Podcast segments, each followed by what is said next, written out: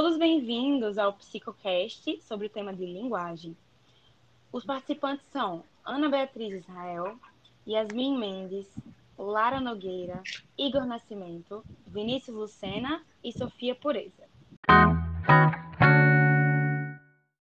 Nosso tema, a linguagem, é um assunto complexo que traz várias reflexões durante a história do pensamento ocidental.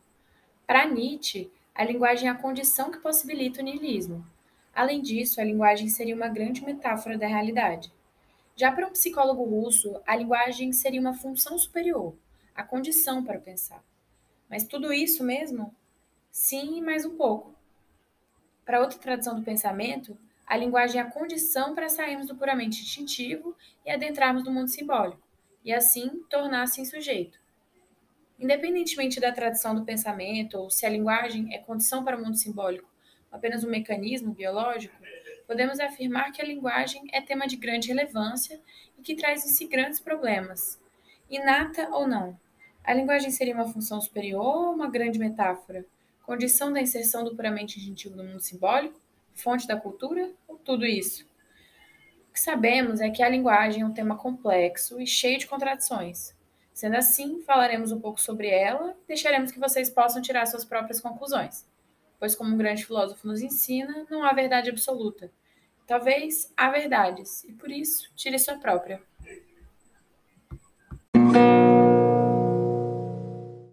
Bom, um assunto que será trabalhado vai ser linguagem e humanidade. Uh, e agora eu e a Lara vamos começar a discorrer sobre a linguagem para Piaget e Vygotsky. Uh, Lara, quer começar? Sim, pode, pode ser. É, eu achei um, um assunto muito interessante que existe um podcast da TV PUC de São Paulo chamado Nova Estela. E lá o apresentador entrevista uma psicóloga que é especialista em linguagem e ela fala muito sobre Piaget e Vygotsky. É, principalmente, uma coisa que eu achei muito interessante do tema de Piaget é quando Piaget fala da linguagem egocêntrica, que ele fala que né, crianças de 5, 6 anos, quando estudadas, a gente vê que elas, que elas, a linguagem delas é muito egocêntrica, e é como se elas conversassem num monólogo coletivo. As crianças ainda não aprenderam o, uma estrutura de conversa que é uma pessoa pergunta e outra pessoa responde. Aí ele chama isso de é, monólogo coletivo, que elas estão falando para si mesmas ao mesmo tempo. Eu acho isso muito interessante. Uhum. É, o, o, Piaget, ele, ele discorre que a, que a criança, né, ela começa com um pensamento autístico, né, que é subconsciente. Aí ela não se encontra adaptado à realidade externa antes ela cria para si mesma né, uma realidade de imaginação ou de sonhos, né? Ela, então ela tende a não estabelecer verdades, mas a recompensar seus desejos. Então ela é individualista. Então ela desenvolve depois esse é, a linguagem, esse pensamento egocêntrico. Então é sempre voltado para ela mesma. O, e aí o Piaget ele cria essa diferença em relação a Vygotsky é, da criança em relação ao meio social. Né? Porque para Vygotsky o pensamento, a linguagem, ela se desenvolve já em contexto social, né? Pro Piaget é diferente.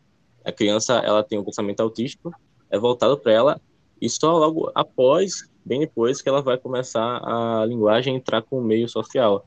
É, isso também é muito interessante. Sim, eu acho que essa mudança acontece entre o primeiro e o segundo estágio é, do desenvolvimento cognitivo, porque a teoria piagetiana ela forma esses quatro estágios né, do desenvolvimento cognitivo na criança. E o primeiro estágio é da inteligência sensório-motora, em que a criança não pensa nada, é bebê até assim 18 meses, e eles estão sobrevivendo puramente por instinto. Eles não têm pensamentos.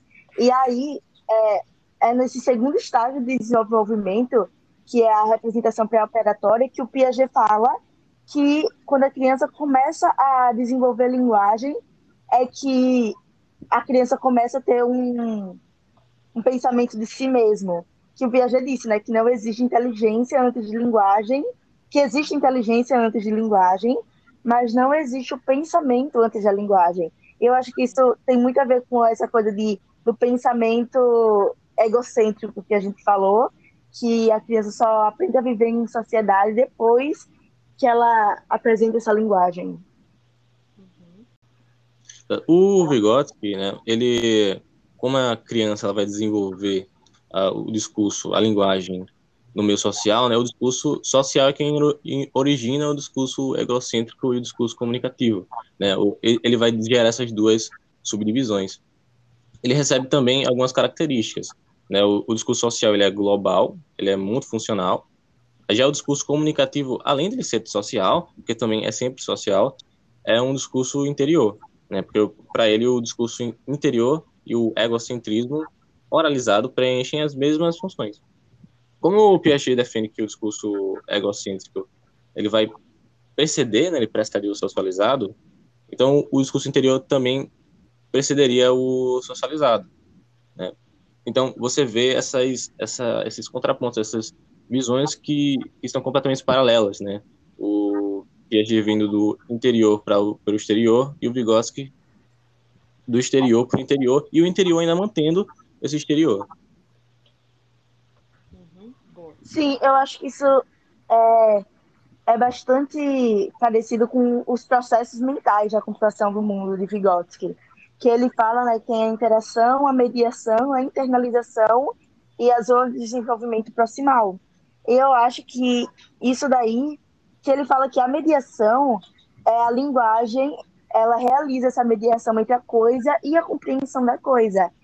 Aí ele fala que a linguagem muda o pensamento, né? Que a, a função da palavra não é só comunicar um pensamento pronto, mas como também estruturá-lo. Por isso que existe é, essa coisa que a gente diz, tipo, ah, eu entendi, mas eu não consigo botar em palavras. É, na visão de Vygotsky, isso não existiria, porque não existe pensamento sem palavras. Falando desse contexto, a gente também deve considerar a escola como um ambiente muito importante para oportunizar as crianças a viverem em situações que são fora, fora do seu ambiente natural, para colocar em prática mesmo o desenvolvimento da linguagem. Porque quando a criança ela é desafiada, ela vai ter que desenvolver alguma estratégia, que na grande maioria das vezes vai ser a partir da linguagem, para resolver esse problema.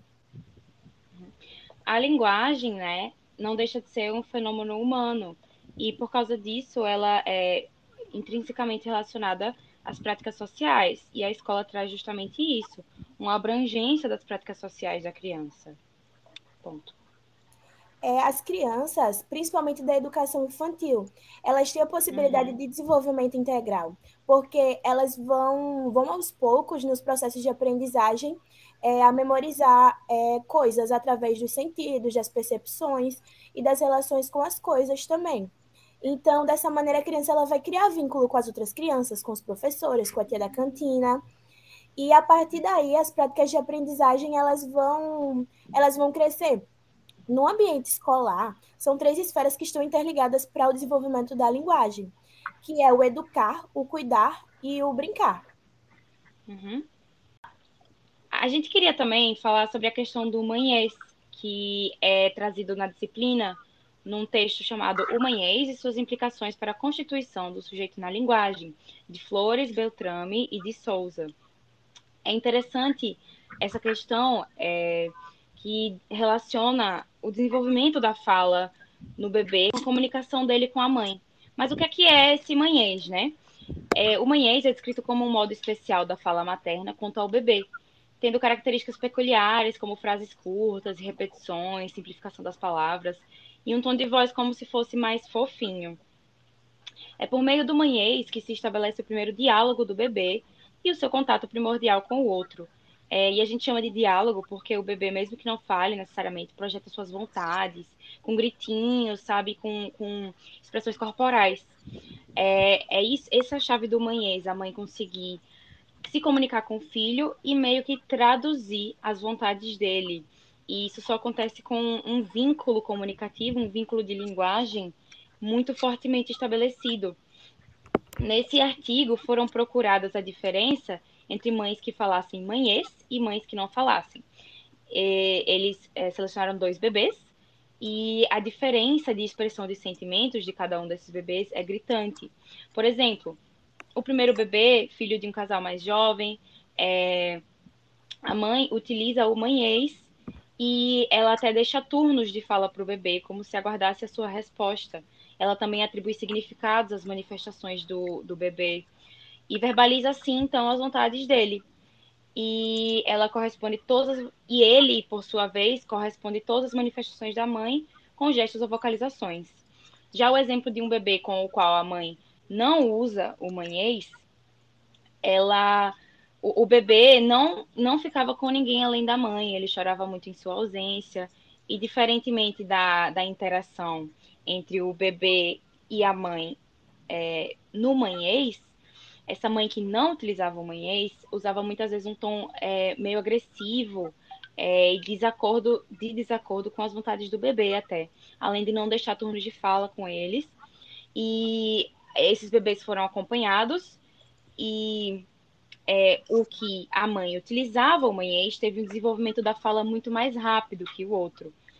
Então é interessante observar que há esse trabalho interpretativo de tradução, que são atribuídas às vocalizações do bebê um significado, e nota-se também que os bebês demonstram muito precocemente o interesse pela voz humana, sobretudo pelo manhês. A ausência de, de um bebê, a ausência da reação de um bebê ao manhês seria evidência de uma inapetência simbólica. E as mães que utilizam o manhês aparentam, as mães que utilizam o manhês aparentam ter mais sintonia com as vontades do bebê, como se aprendessem a dialogar. Então a gente vê que essa língua, esse tipo de comunicação, de linguagem, é essencial para a expressão dos sentimentos da criança. Assim, a gente consegue ver como a linguagem ela é importante para os bebês desde o, desde o nascimento. Porque a criança, ela sempre está em contato com as diversas formas de expressão de linguagem, desde o seu nascimento até o seu, a sua época de ambiente escolar. Nessa faixa etária, que é da etapa da creche, que é do zero ao, aos três anos, é a principal fase que a criança é, adquire, adquire a linguagem, porque ela, a partir desse momento ela começa a constituir o seu pensamento e a sua fruição literária. Então, é a partir do desenvolvimento de brincadeiras, de jogos, gestos e movimentos que a criança ela vai se apropriar dos, dos conhecimentos do mundo. Então, essa, esse desenvolvimento ele pode vir através de diálogos, contações de histórias, exploração, manuseio de coisas diferentes, como imagens, livros, e a partir daí ela vai, se desenvol ela vai desenvolver sua capacidade expressiva.